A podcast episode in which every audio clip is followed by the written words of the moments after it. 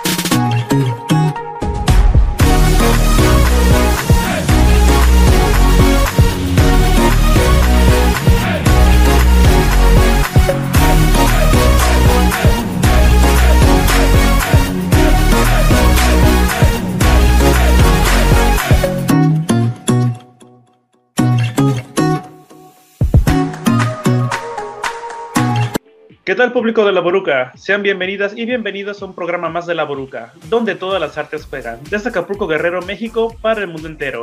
Les saluda Leonardo Tomás Morales Guillén. Que les haga también su pelón favorito, Emilio Gray Arias. En nombre de todo el trabajo de equipo que hace posible que este programa ocurra, saludamos al público que nos ve y escucha aquí en su estación favorita, Radio Hipócrates, de la Universidad Hipócrates de Acapulco, y por la página oficial de ADN Cultura. Muchas gracias por sintonizarnos como cada viernes. Y bueno, arranquemos con esta emisión número 113. Cuéntanos, mi querido Leo, ¿qué tendremos hoy en la Boruca? Les cuento que en el Merequetengue entrevistaremos al escritor y mediador de lectura michoacano Jesús Valdovinos Romero. Y por otro lado, en la sección musical, escucharemos dos rolas de la banda acapulqueña Cinema Dorado. Así es, ya lo escucharon, querido público. Así que los invitamos a que se queden con nosotros durante esta hora porque este programa se va a poner. Uf, papá. Pero antes, nuestro compañero aquí que está suplantando a nuestra querida Fanny ya está listo con la ruleta para hablarnos sobre el acontecer artístico y cultural de nuestro estado de Guerrero. Leonardo, ¿cómo estás? La ruleta.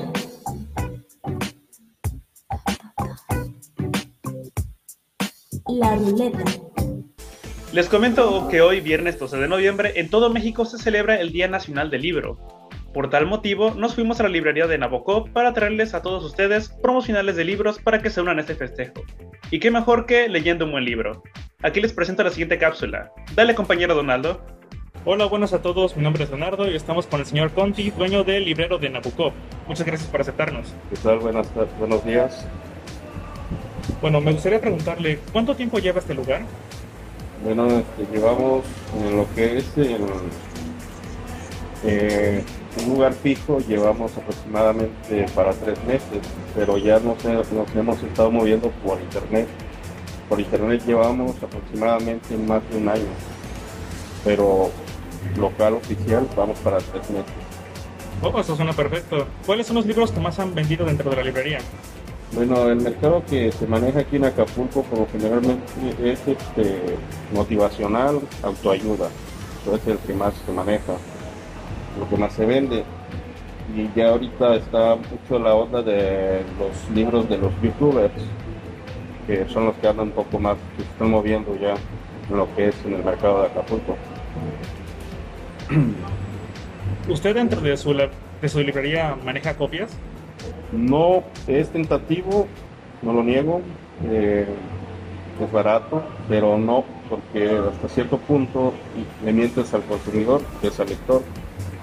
Eh, lo que yo manejo es original, sea de segunda, nuevo, pero original. Teniendo cuenta, en cuenta la pandemia, ¿cómo, ¿cuáles han sido las dificultades en la librería?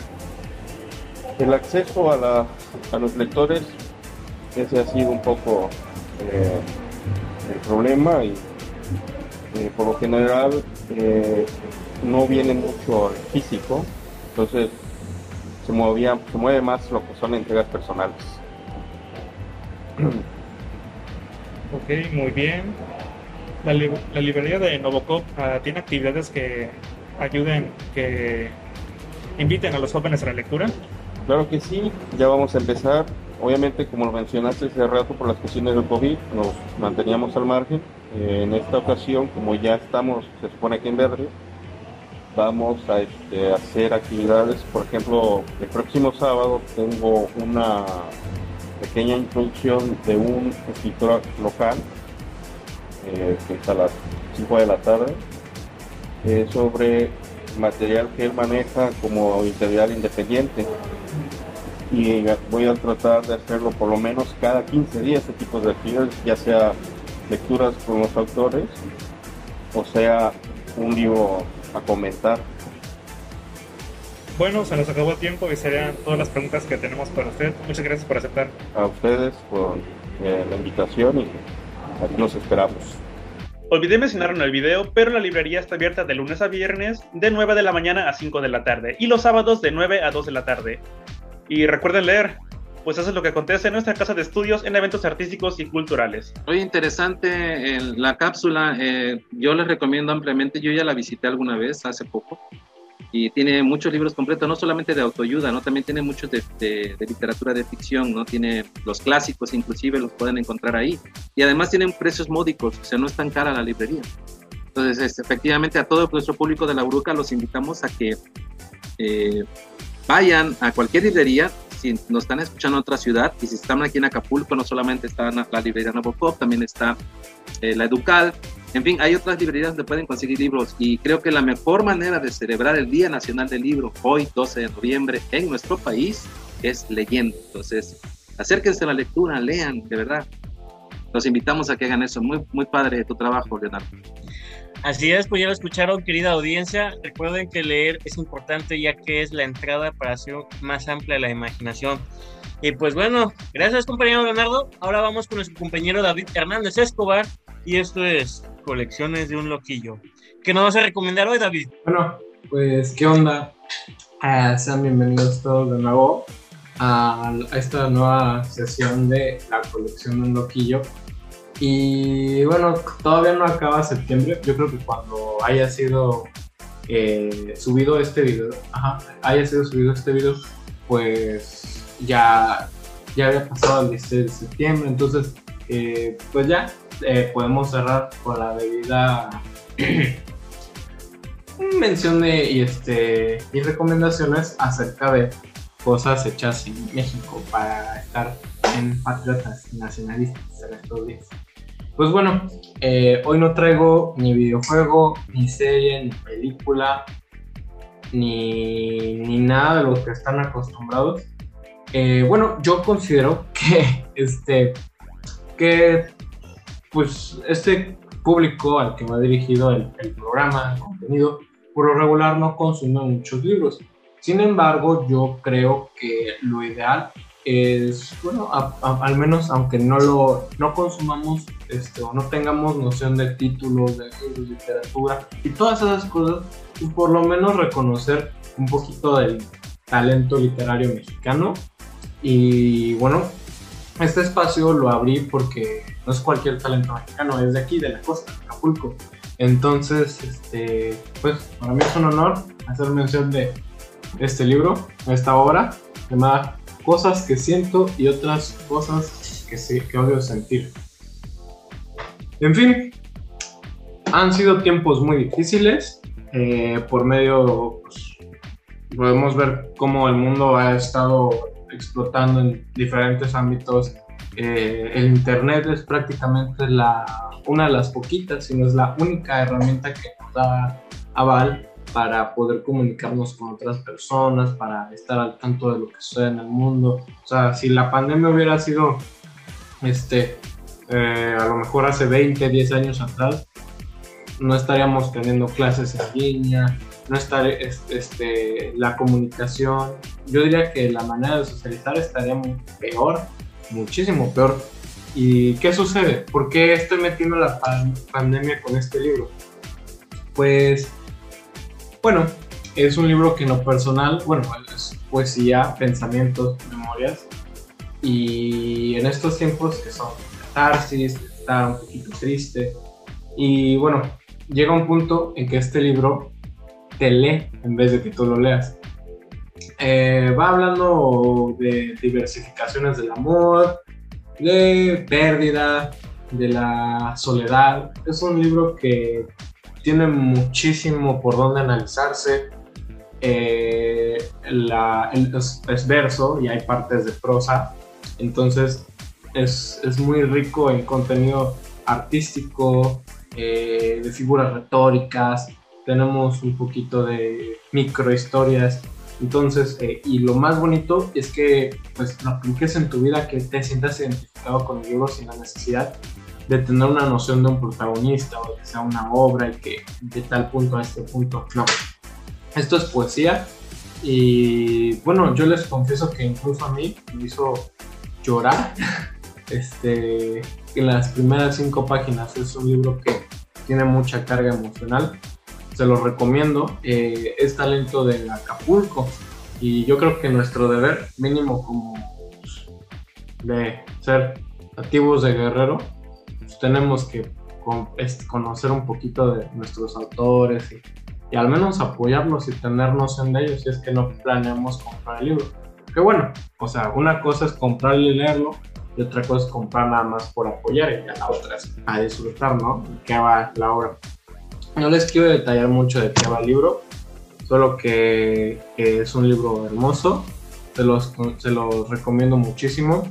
No, salió apenas el año pasado, entonces con estos tiempos de la pandemia, uno podría, este libro es sumamente terapéutico, entonces le haría muchísima ayuda a cualquier chavo, joven, adulto, eh, señor de la tercera edad, o sea, es para todos el libro. Obviamente, pues si necesitas un grado de madurez para agarrarle el hilo y saber de qué van algunas metáforas, eh, exageraciones, para que pues, no sea una lectura en vano. Pero si quieres sentir la fuerza de las letras y sentirte bien patriota, porque la verdad es que pues, hay que sentirnos orgullosos de ser mexicanos. Hay mucho talento, pero se desprecia. Y pues eso ya sería todo. Y esto creo que sería el último material para cerrar toda esta sección de, de cositas mexicanas durante el 16 de septiembre. Y ya la próxima sesión ya los veré con otra sorpresa, con otro chale, ya no más de México. Ahora sí ya vamos a, regresar a lo malinchista. Pues bueno, de verdad, tómense la molestia de leerlo, cosas que siento y otras que odio sentir, de Carlos Alfonso Abonza Ibar. Y pues espero que se, hayan, se encuentren o se hayan encontrado bien en el día del calor y PQM, me paso la voz a mi compa. El merequetengue.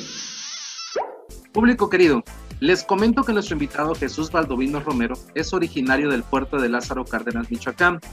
Es autor de recuentos de borregos, lobos y otros insomnios, tendedero de Dios, de adioses, de las crónicas La fiesta del agua y una lucha diaria, la lucha libre en Lázaro Cárdenas. Es antologador de Hazmela de Cuento y de Barro y de Sal. Es fundador de suplementos culturales La Talacha y Rompecabezas, programas radiofónicos culturales Alebrijes, Punto de Apoyo y El Café de las Ocho, del Encuentro Literario Pacífico Lázaro Cárdenas, de Sueño Colectivo, de talleres y grupos teatrales La Diabla, Gente Rara, Manicomio Domicilio, donde, dirigió y actuó. Eh, también de talleres literarios como Rayuela en Lázaro Cárdenas, Babel en Cihuatanejo, itinerantes con Espacio Libre y la UACRO. Actualmente es coordinador de sueño colectivo y tallerista en Rayuela, colaborador de la revista Meuvi Ir Juntos, mediador de sala de lecturas e integrante de Foro Piezas. Pues bienvenido a La Buruca, mi querido compañero Jesús. Me da mucho gusto tenerte aquí en el programa y gracias por haber aceptado la invitación.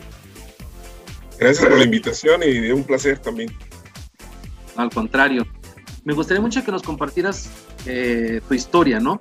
¿Cómo fue tu acercamiento a la lectura? Pues bueno, yo empecé a leer a través de lo que escuchaba. Es decir, mi bisabuela nos contaba cuentos, nos contaba historias, nos contaba cosas que le pasaban. Y bueno, cabe mencionar que la figura de mi bisabuela ha, marcado mucho intensamente mi, mi, vida.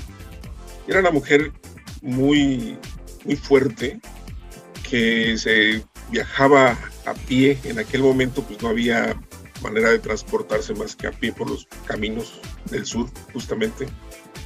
Y en cada viaje pues era una aventura, entonces traía un cartón lleno de cosas nuevas y un cartón lleno de, historias. Entonces pienso que esas fueron las primeras lecturas que yo tuve cuando yo escuchaba esas historias de mi abuela Goya o de mi abuela paterna, eh, Chuchita, que también contaba otras historias de otra manera, diferentes, pero que al final de cuentas era parte de la tradición oral que me estaban heredando. Creo que por ahí empezó a, funcionar esto de generar preguntas, de generar imaginación, de generar otras cosas que no veía yo eh, en lo cotidiano. Y otro... Eh, perdón, pero en, tu, en niñez con tus bisabuelas, ¿estamos hablando de Lázaro Cárdenas en Michoacán? Estamos hablando de Lázaro Cárdenas. Vivíamos en una zona de huertas. Entonces ahí confluían las dos abuelas y traían todo este cúmulo de, de historias. Y la vida en el campo siempre ha sido como llena de estas partes fantásticas, fantasiosas al mismo tiempo. Y por otro lado, mi mamá leía una revista que se llamaba eh, Lágrimas y Risas, las historias de Rarotonga y, el amor por el doctor Alejandro, que todavía están ahí como sonando, ¿no?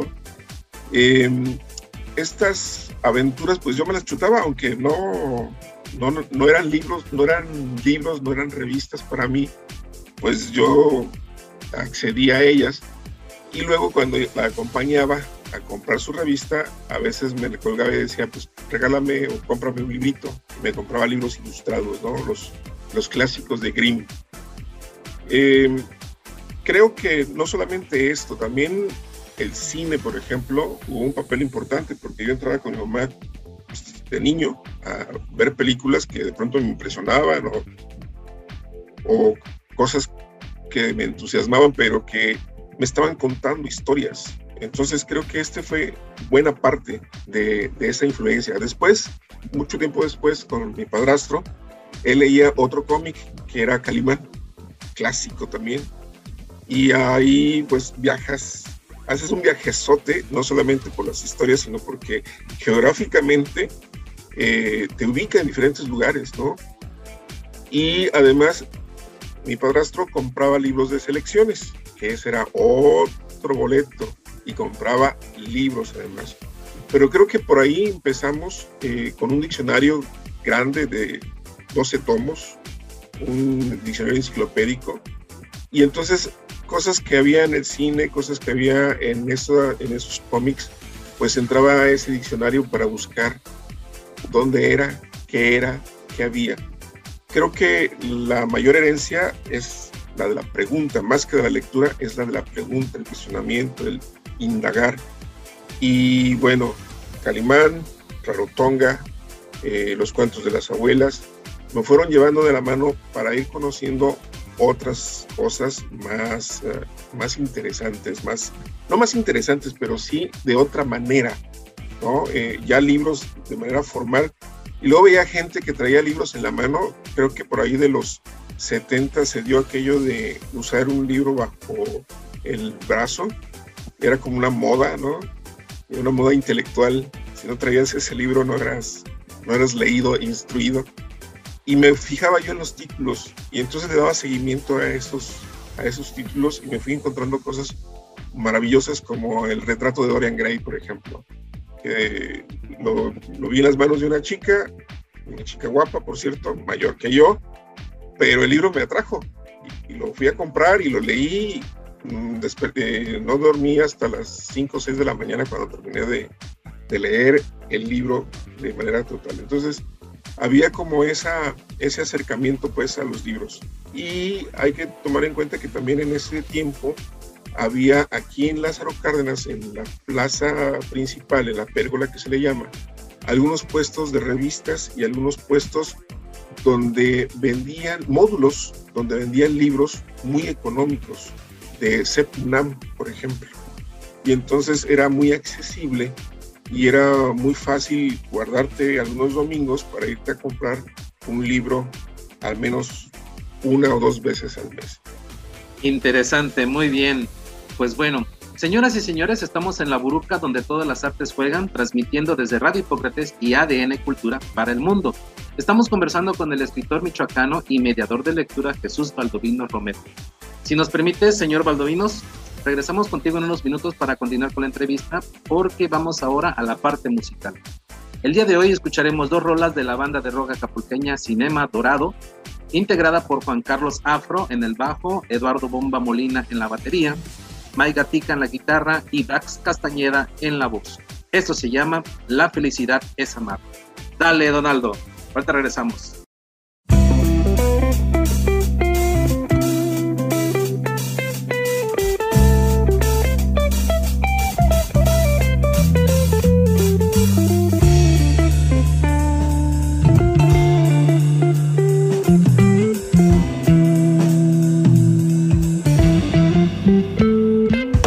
La felicidad es amar, lo importante para poder recordar lo que el mundo hace girar. Pensar en disfrutar el tiempo, porque de tiempo a tiempo no se disfrutan momentos. Estoy aquí, en medio del estrés de la vida rutinaria, entre falsos te amos que crean ideas imaginarias, viviendo sí, y no estar vivo entre redes, porque la felicidad no se vive en cuatro paredes. Amar no con palabras, no, sino con hechos. Llevar recuerdos en el pecho, pensar en amor, como la pareja amándose bajo el mismo techo sin sentir resentimientos ni dolor, ni dolor. Aprende de lo que sientes y ves, porque la etapa en la que puedes ser feliz es la niñez y entender que la vida no fue hecha para sufrir, que el objetivo de estar vivo es el poder ser feliz. La felicidad es amar, es amar, sí. La felicidad es amar, es amar, yo. La felicidad es amar, es amar, sí. La felicidad es amar, es amar, yo. La felicidad es amar, es amar, sí. La felicidad es amar, es amar, yo. La felicidad es amar, es amar, sí. La felicidad es.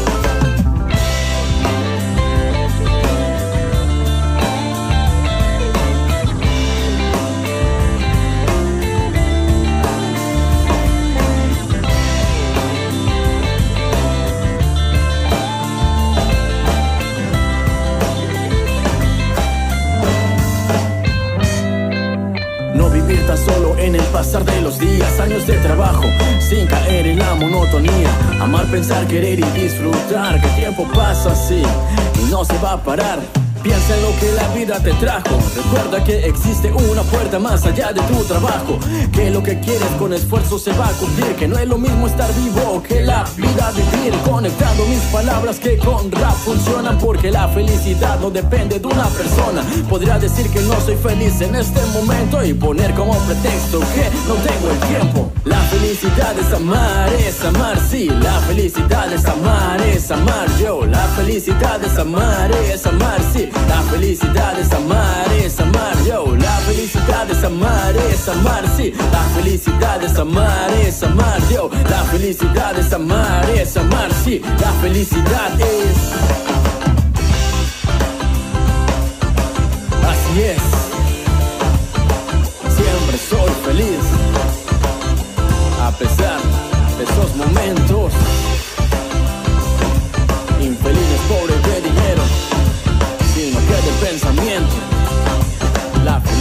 felicidad es, es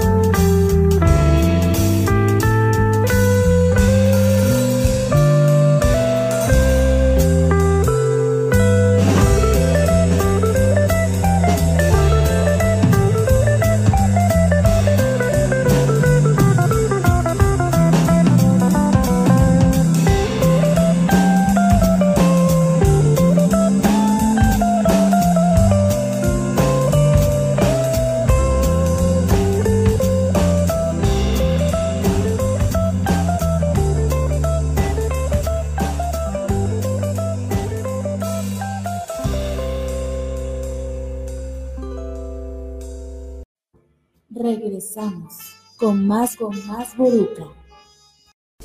Señoras y señores, estamos de regreso en la Bruca, donde todas las artes juegan, transmitiendo desde Radio Hipócrates y ADN Cultura para el mundo. Estamos conversando con el escritor michoacano y mediador de lectura Jesús Baldovino Romero. Pues bien, continuando con la entrevista, como decíamos al principio, ¿no? Hoy es el Día Nacional del Libro en México y desde tu punto de vista, ya hablamos de cómo adquiriste el hábito, cómo, cómo se hizo una, una parte necesaria de uno, ¿no? Para leer, adquirir el hábito. Ahora, en estas fechas, ¿no? En esta, en esta época, ¿cuál es tu opinión sobre los hábitos lectores en los mexicanos? Es una pregunta con doble filo, creo. Creo que las estadísticas eh, también juegan un papel importante en quién las toma y a quién se las dan. Eh, yo creo que la gente sí lee, los chavos leen, ¿no? En internet, en, en las páginas de, Facebook, en Twitter, en varios lados, incluso en la calle. Eh, hay otro tipo de literatura que es a lo mejor el que de manera formal no está registrado. Hay mucho fanzine, hay muchas publicaciones independientes. Eh, iba a decir underground, pero no creo en eso. Creo que son independientes y que tienen un tiraje menor pero hay quienes leen, leen abundantemente y no están en las estadísticas. Entonces, son cosas diferentes las que se leen. Eh, lo que sí pienso es de que la que se ha dividido como en dos grandes bloques. Esta literatura de la que hablo, que es la que se está leyendo actualmente, y la otra literatura, la que es más formal y la que académicos, maestros, eh, intentan como decir, esta es, es la neta, ¿no? Esta es la buena. Y sabemos que también la otra es la neta, porque es la que están leyendo. Entonces tenemos ahí como esta eh, bifurcación, ¿no? De, lecturas. Pero yo creo que sí hay eh, lectura de manera general y hay una lectura además extra que es la de leer a la gente algo que no se ha tomado como mucho en cuenta. Eh, en los pueblos pequeños, la gente lee a la gente. Si tú te traes a una persona grande a la ciudad, la gente de del pueblo te lee a la gente de la ciudad, pero no al revés. Entonces hay muchas cosas interesantes en, en, esto de la lectura, por eso sería como bueno como qué tipo de lectura vamos a, a ver, pero creo que se lee tal vez no de la manera que todos deseamos que fuera. No eh, hay un. El libro no es un producto accesible totalmente. ¿no? Hay autores que un libro te cuesta 500 pesos y dices, espérate, es, digo, comprar tres libros en un mes va a estar muy difícil. Entonces eh, se recurren a otro tipo de, lecturas pero creo que de manera general sí se lee, no en las cantidades y no en la calidad eh, que se debería de leer, pero sí lee. de acuerdo, perfecto. ¿Cuáles consideras que serían los beneficios que proporciona la práctica de lectura, sobre todo en los niños y en los jóvenes? Y hablamos de literatura, de, no solamente de lo que leen cotidianamente, ¿no? sino también de la literatura de ficción. Híjole, yo creo que hay muchas cosas. Por ejemplo, ver al mundo desde diferentes perspectivas. Eh, no solamente leer ficción, leer los diarios, leer con una perspectiva crítica, con una perspectiva analítica, leer las películas incluso, ¿no? Eh, hay películas que tú ves y de pronto dices es ficción y está rara, pero te pones a desglosarla y encuentras cosas que tienen que ver con la otredad, con la segregación, con la marginación, y que no lo veías de esa manera. Y los cuentos, los cuentos infantiles, los cuentos de ficción, los cuentos juveniles de, ciencia ficción o de ficción científica, como le llaman ahora, tienen todas esas alternativas. Entonces, es brindarles una perspectiva diferente de las cosas, abrirles las ideas eh, comprender mejor las cosas y yo creo que uno de los, de los más importantes es, entender al otro. Sin duda, ¿no? Además de que mejora las formas de expresión de los jóvenes y los niños, adquiere vocabulario, ¿no? Eh, cuando, cuando yo hablo de literatura de ficción me refiero a los tres géneros literarios, ¿no? La épica, lírica y la dramática, que es la que funda, ¿no? Pero aunque hay muchos eh, que fomentan lectura de cualquier tipo de libro, ¿no? El, el, asunto es que adquieran el hábito o desarrollen el hábito, ¿no? Y eso creo que es lo más importante. Eh, bueno, en este en, este, en, este, en este mismo tenor, ¿no? ¿Cuáles serían tus recomendaciones para los jóvenes y los niños, además, que quisieran fortalecer sus hábitos de lectura? ¿Qué libros recomendarías, por ejemplo, ¿no? Para que yo adquiera bien el hábito. Bueno, si fuera mi caso. yo creo que el libro que te guste, ese hay que leer. Em, yo creo que se puede leer por placer, pero también hay que eh, disciplinarnos. Eh, hay que leer otras cosas que no son por placer y hay que, como lo decía al inicio, irnos cuestionando.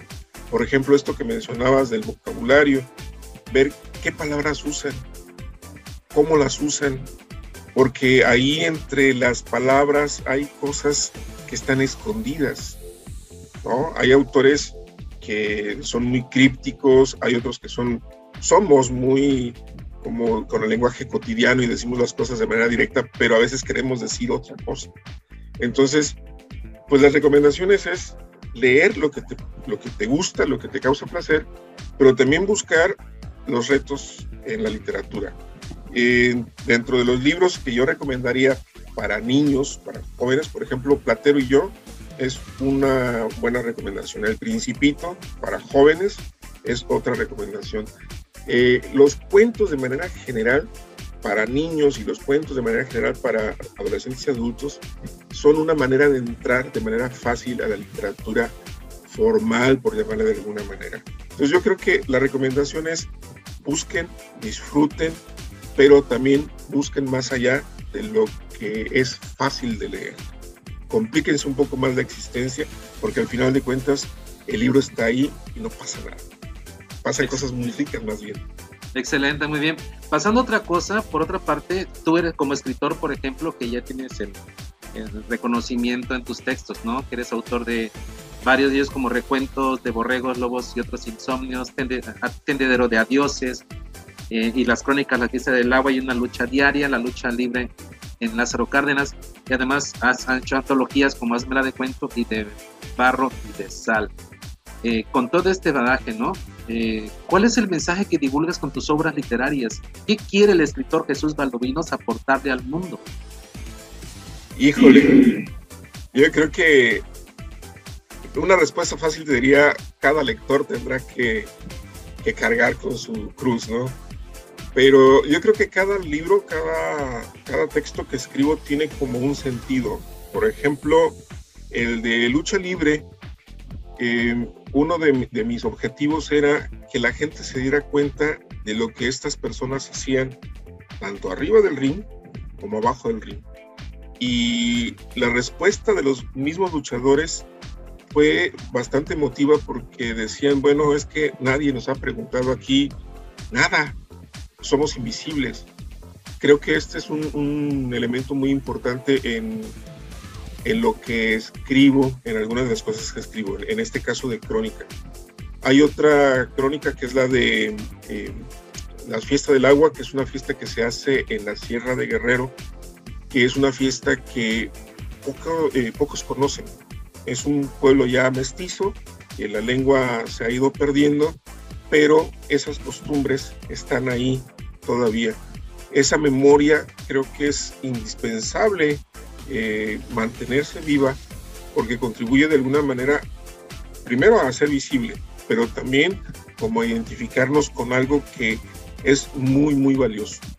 Y en cuanto a los cuentos y a, la poesía, bueno, la poesía, por ejemplo, hay un poemario que está dedicado a mi bisabuela Goya precisamente, y es de carácter emocional, emotivo, eh, que tiene que ver, ver, más con el ámbito familiar y con mi propia memoria y mi propia salud incluso.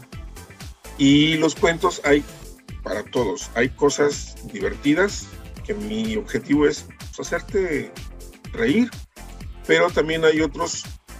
Ah, me han dicho que de pronto no termino mis cuentos, y creo que ese es un juego interesante para mí porque justamente los pongo a pensar, o sea, si quieres, adivina qué, qué viene, ¿no? Es como una especie de adivinanza. Y de pronto me di cuenta que Juan José Arreola hacía adivinanzas largas y bestiarios y cosas por el estilo. Bueno, pues es que es un juego, la literatura hay que tomarse en serio, pero también hay que tomarse como, como eso, como un juego. Entonces, cada texto, cada libro tiene como un objetivo eh, determinado. Ahorita en proceso estoy haciendo una crónica sobre la, el teatro de Lázaro Cárdenas. Eh, que de alguna manera es hacer el recuento desde los 70 hasta la actualidad y que son cosas que nos suceden de manera muy frecuente. Gente que está en el ámbito y que piensa que está descubriendo el hilo negro, ¿no? Es que ya vine, ya voy a hacer y espérate, hay algo atrás, ¿no? Y esa gente ha estado invisible, hay que ponerla ahí en el escenario justamente, se llama así, en el escenario el teatro en Lázaro Cárdenas. Entonces cada, cada obra, te digo, tiene como una misión en particular. Excelente, se me hace excelente ese de las crónicas. Siempre es importante, ¿no? Que, que, eh, que conozcamos eh, el proceso de las artes, ¿no? De cualquier disciplina de tu ciudad para que no estés pensando, ¿no? Que eres el, único y el que está haciendo cosas nuevas, ¿no? Hay mucha gente detrás que ha dejado que nos ha, alejado, nos ha legado eh, no solamente textos interesantes o puestas escenas interesantes, sino que también la lucha diaria ¿no? del desarrollo cultural de nuestros puertos, en este caso de Lázaro Cárdenas, y aquí en Acapulco también sería fabuloso. Este, pues hablando de, ese, de esa parte, antes de pasar a la, a la siguiente pregunta, me gustaría mucho que nos dijeras eh, dónde podemos conseguir tus obras que nos estás comentando, en dónde podemos comprarla, dónde podemos este, aquí en Acapulco, no sé si se puede llegar, o por vía internet, ¿cómo, cómo lo haríamos? Ahí en, la página de Jesús Balduino Romero o en la página de Facebook de Sueño Colectivo nos pueden contactar. Eh, a veces voy a, Acapulco o hay alguien que puede llevar las publicaciones a Acapulco. Eh, es la única manera. Tenemos una situación, los escritores de que estamos acá fuera de las grandes grandes, de los grandes ruedos, pues la cuestión de la distribución. Entonces lo hacemos de manera personal, ya sea por correo o en un viaje que, que se haga para allá. Pero de, de, manera general nos pueden contactar ahí en Jesús Balduino Romero o en Sueño Colectivo. Ok, ahorita lo vamos a repetir, finalmente te despedimos para pasar a la última pregunta, ¿no? Háblanos de los colectivos, punto y aparte ahora, háblanos de los colectivos que integran, ¿no? Sueño Colectivo y de la Napolera, Nap, Nap, Nap, Nopalera Ediciones, que editan la revista Posada al Meyer y Me Voy a Ir Juntos, ¿no? Y con el Sueño Colectivo haces encuentros de literatura, ¿no? Platícanos esos procesos. Ahorita con la pandemia seguramente se ha aplazado, ¿no? Esperamos un nuevo encuentro este, este, este año. Cuéntanos cómo está todo esto, por favor. Muy bien, bueno, eh, Sueño Colectivo, para empezar, nace un taller de creación literaria que se llama Rayuela en el 97 aquí en las Cárdenas. Eh, fue el primer taller ya de manera formal y, y, fijo, ¿no? A partir de eso, a los dos años, en el 99, surge Sueño Colectivo, que de Rayuela surgieron dos talleres más y entre los tres nos integramos para crear Sueño Colectivo, pero luego los otros dos colectivos, otros dos talleres se, retiraron y quedé yo y quedó eh, Rayuela al frente de Sueño Colectivo. ¿Qué es lo que hace? Talleres, eh, lleva actividades a las comunidades de aquí del municipio y a donde nos inviten, eh, algunas de manera gratuita, la mayoría que se hacen aquí son de manera gratuita. Llevamos cine, talleres, literatura, cuentacuentos, eh, títeres, en fin, una gran cantidad de cosas. Y dentro de esas, en el mismo 99 surgió el Encuentro Literario Pacífico Lázaro Cárdenas. Hemos estado en los últimos años y sobre todo ahora con la pandemia, pues suspendidos, pero que esperamos que ya el siguiente año ya concretemos algo más eh, como el regreso. Y bueno, a partir de ahí surge también de, de Rayuela, surge la Nopalera Ediciones. Y cabe mencionar que el nombre de la Nopalera era por las babosadas que se escribían en su momento, ¿no? Pero bueno, era una, era parte del juego, nos, nos llamábamos los poetas de la lengua morada y cosas por el estilo, queriendo eh, así descubrir el hilo negro, ¿no? También nosotros, que ya en otros lugares eh, lo estaban haciendo.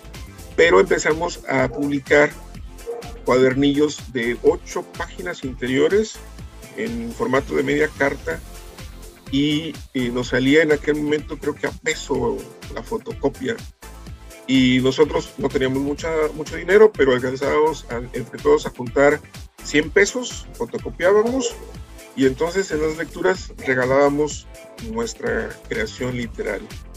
Em, esto empezó a crecer y empezamos a, a hacer como cosas mucho más serias, digamos todo esto siempre ha sido un juego, la verdad, y muy divertido, por cierto, en algunos momentos, a veces muy estresante, como por ejemplo los encuentros, pero eh, seguimos en, al pie del cañón, ¿no? Y entonces, eh, hace poco eh, nos reunimos tres colectivos, uno de Guanajuato, uno de Querétaro y Ciudad de México, y un servidor representando a Michoacán y, y Cihuatanejo como parte de Guerrero. Y entonces creamos la revista MEWI, Ir Juntos, que eh, bimestralmente está publicando por temas. Eh, se lanza un tema, la convocatoria de un tema, por ejemplo, en esta ocasión es minificción, no es un tema, es un género, un género pero eh, lo vamos a tomar como tema y pues que al, al autor que participa le enviamos un ejemplar de manera gratuita. Cabe mencionar que la revista, la manufactura, la, ya la impresión es muy cara porque es a color, en coché, es una revista, yo creo que sí esa es de colección por, el, por la calidad del contenido gráfico y el contenido eh, escrito. Entonces, eh, la revista está en un precio eh, que oscila entre 250 a 300 pesos al público eh, y lo tenemos a la venta eh, para quienes quieran aventarse el trompo la uña. Y si no, lo hacemos de manera gratuita a través de un PDF, que esa es la otra ventaja que, tenemos, ¿no? De hacerlo accesible a, a, la gente para que lo lea. Entonces, quienes quieran tener la colección como colección, lo pueden comprar y quienes no, pues lo pueden leer de todos modos. Eh, y Almayer, Posada Almayer surgió como una inquietud en el diplomado de creación literaria en Cihuatanejo en el 2015. Algunos compañeros de ahí, de Cihuatanejo y, un servidor, dijimos, bueno, vamos a hacer una publicación. Salieron 12 números, ahorita estamos como en, en pausa por las mismas razones de siempre. Trabajamos de la misma manera, casi de la misma manera que Mewi, la única diferencia es que la convocatoria es eh, con tema libre. Ahí no, no ponemos temas, es también bimestral, no hay impreso, solamente es en PDF, pero te digo, en el momento estamos como en pausa. Pero la idea es, era y es difundir la creación literaria y plástica de Guerrero, principalmente, pero obviamente que incluimos a otros invitados. Excelente. ¿Y cualquier persona que escriba eh, puede participar en la revista? En Posada Mayer sí. Cualquier persona que, escriba, que haga fotografía, que, que, pinte, que haga escultura, incluso los promotores culturales o los gestores culturales que hayan hecho algún evento y que quieran dar a conocer esta actividad en Posada Mayer, eh, están abiertas las puertas para la publicación. Excelente, me parece bien. Por último, Creo que estás dando unos talleres ahorita en Lázaro Cárdenas, ¿no es así? Así es. Compártenos, eh, adelante. Pues mira, es eh, un taller de minificción, es otro taller de introducción al cuento, otro que se llama de la oralidad a la literatura y uno de crónica.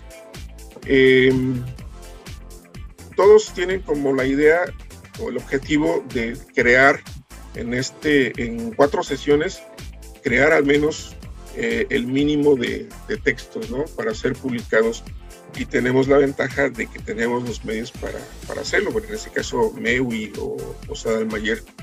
Em, de la oralidad a la literatura nace a partir de una tesis que yo hago acerca de que la oralidad y la crónica son quienes nos dan sustento para hacer cualquier género literario que tú quieras hacer. Eh, yo creo que estas dos cosas en los pueblos, en, la tradición de los viejos, por llamarle de alguna manera, ya estaba. Y cuando nos contaban historias y nos lo enmarcaban en un lapso de tiempo determinado, nos estaban dando las pautas para una crónica, ¿no? Entonces, a partir de ahí, eh, quienes cuentan historias tienen como la materia prima para, para escribir algo más literario, por llamarles de alguna manera. Entonces, de ahí nace el taller de la oralidad, de la oralidad a la literatura. Y bueno, ya los otros son géneros como conocidos, ¿no? Cuento, eh, minificción, crónica. Son cuatro sesiones y la información la podemos dar ahí en las páginas que les mencioné, ya sea en Jesús Balduino Romero o en Sueño Colectivo. Eh, ¿Tiene un costo? ¿Hay una cooperación, una cuota de cooperación? Sí, son 400 pesos por cada taller. Eh, prácticamente son sesiones, son cuatro sesiones de dos horas cada una y prácticamente el costo es de 100 pesos por sesión. Y 50 pesos por hora, prácticamente. Sí.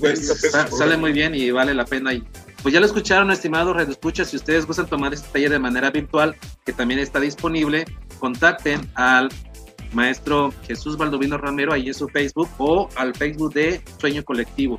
Entonces, eh, no se van a repetir, yo lo recomiendo ampliamente. Inscríbanse, de verdad, la van a pasar muy bien y van a mejorar sus formas de expresión escrita. Perfecto. Recuérdanos últimamente nada más en, Instagram, ¿también estás en Instagram o solamente en Facebook los dos? Ahí en Instagram también estoy, pero eh, tuve problemitas para el acceso, me tocó abrir otro. Y entonces yo soy más de Facebook y del, WhatsApp, ¿no? Ok. WhatsApp, pásanos el WhatsApp. Es eh, con 153 106 33 56. Ahí están. Pues ya están todas las coordenadas, Facebook, WhatsApp. Si alguien gusta inscribirse de manera virtual, están disponibles los talleres, inscríbanse. Eh, de verdad no se van a arrepentir y van a poder publicar más adelante los textos. Pues bueno, eh, pues bien, lamentablemente llegamos al final de esta entrevista. Agradecemos a nuestro invitado, el escritor michoacano y mediador de lectura Jesús Baldovino Romero, por haber estado con nosotros aquí en La Bruca, donde todas las artes juegan. Mi estimado amigo, te deseamos todo el éxito del mundo. Muchas gracias. Muchas gracias, Olor. Y bueno, la última recomendación, hagan Boruca leyendo. Exacto, hagamos Boruca leyendo. Gracias, mi estimado Jesús. Pues bien, ahora vamos a escuchar de nuevo a la banda capulqueña de rock Cinema Dorado. Esto se llama Sin Claudicar. Dale, mi estimado Donaldo.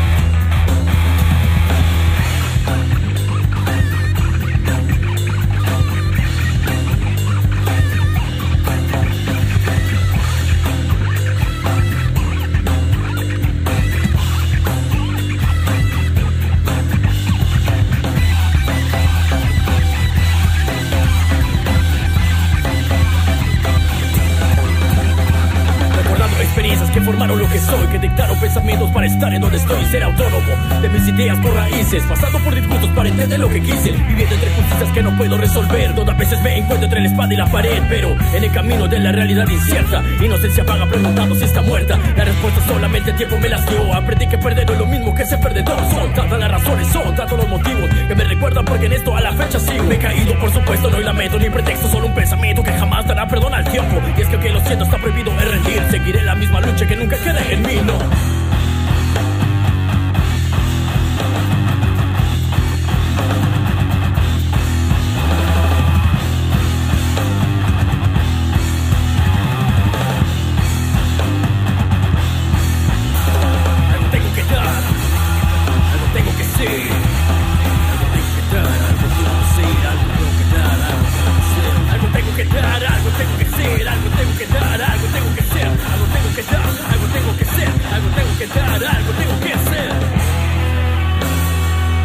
Esta, en esta vida.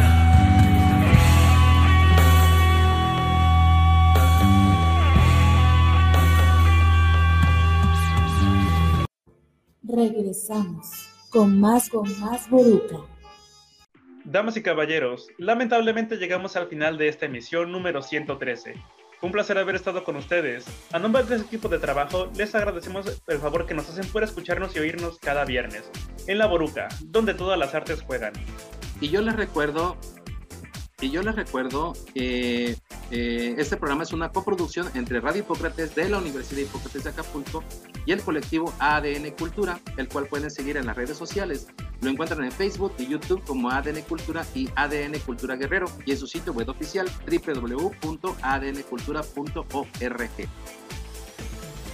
Y también recuerden que si tienen dudas, sugerencias o comentarios, también pueden escribirnos al correo electrónico radio arroba uhipócrates.edu.mx. Recuerden que tenemos cita todos los viernes a las 4 de la tarde aquí en La Boruca, donde todas las artes juegan. Nos vemos hasta el próximo viernes. Muchas gracias a todos. Bye. Esto fue, esto fue, esto fue La Boruca, donde todas las artes juegan.